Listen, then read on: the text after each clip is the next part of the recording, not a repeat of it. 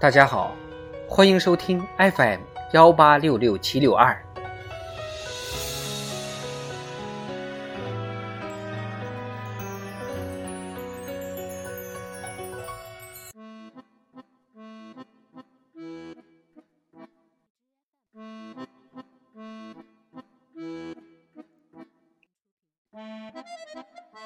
智慧人生，帮你开启生活的另一面。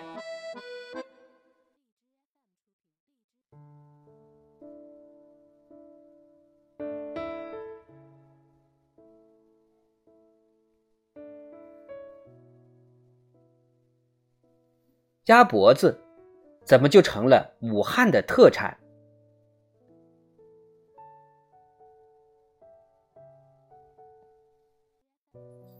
作为一个武汉人，一个正宗的武汉人，平生最恨的一句话就是：“武汉的鸭脖子很好吃。”每当此时，我心中都有一万次炸裂。我们真的没有吃鸭脖子的传统。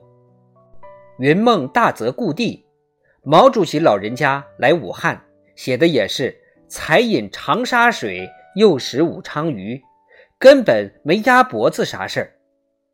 但鸭脖子在全国的火爆，确实源自武汉的一部小说。武汉作家池莉在二零零零年发表了一部中篇小说《生活秀》，女主角来双阳，在汉口吉庆街开了家卖鸭脖子的小餐馆。两年后，这部小说改编为电影与电视剧，演尽人生的浮浮沉沉，收视爆红。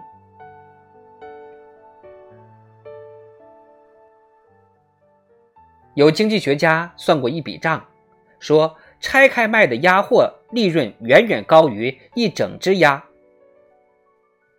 鸭货其实是鸭子的边角料，鸭胗肝、鸭舌、鸭掌、门腔之类。鸭胗肝香气浓郁，有嚼劲，是让人欲罢不能的小零食。鸭舌更是一只鸭的精华。张爱玲最爱一道鸭舌小萝卜汤，咬住鸭舌头根上的一只小扁骨头，往外一抽，抽出来像拔鞋拔。汤里的鸭舌头淡白色，非常轻于嫩滑。但是鸭脖子算什么呢？鸭脖子干硬难嚼，实在没什么吃头。我的一位朋友总是遗憾，我居然领会不到鸭脖子的妙处。骨肉相连，颇有嚼劲。最妙是笋骨节中的骨髓，吱溜一声，太有成就感了。每说到此处，必然望向我，做痛心疾首状。那么，池莉女士为何会选择鸭脖子作为小说的一个亮点？我琢磨了下，大概是因为比较有气势。湖北人把家中主事的女人称为女将，颇有顶门立户的气势。小说中的来双阳倒真是一名典型的女将。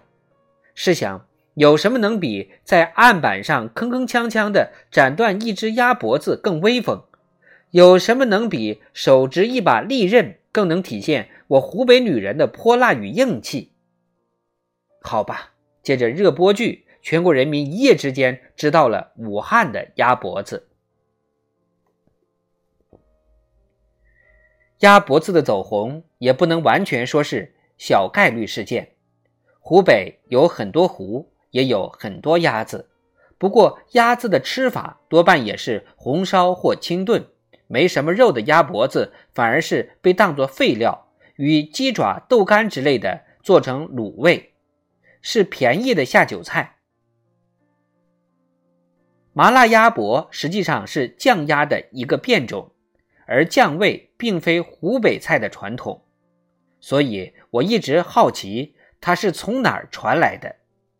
不过，武汉最有名的鸭脖子周黑鸭确实不是武汉人的发明。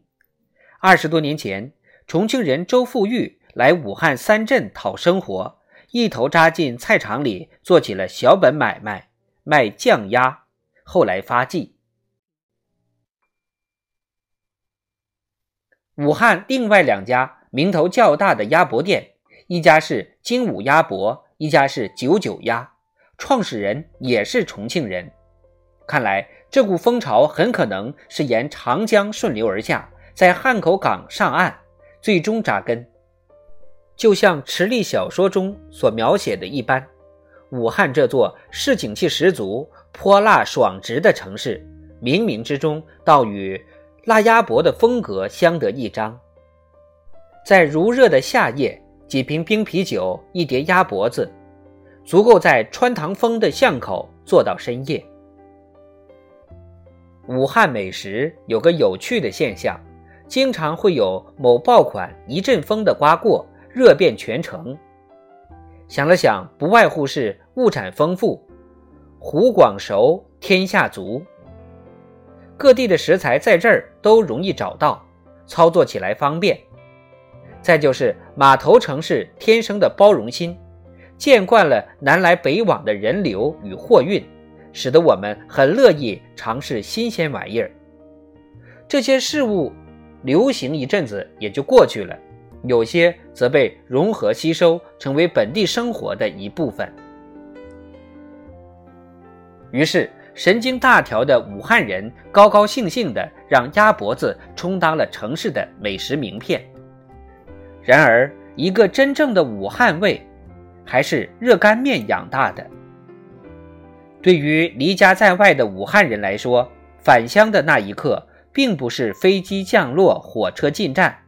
而是坐进早点铺子的瞬间，一筷子热干面，一口淡酒下肚，咣当一声，这才算元神复位了。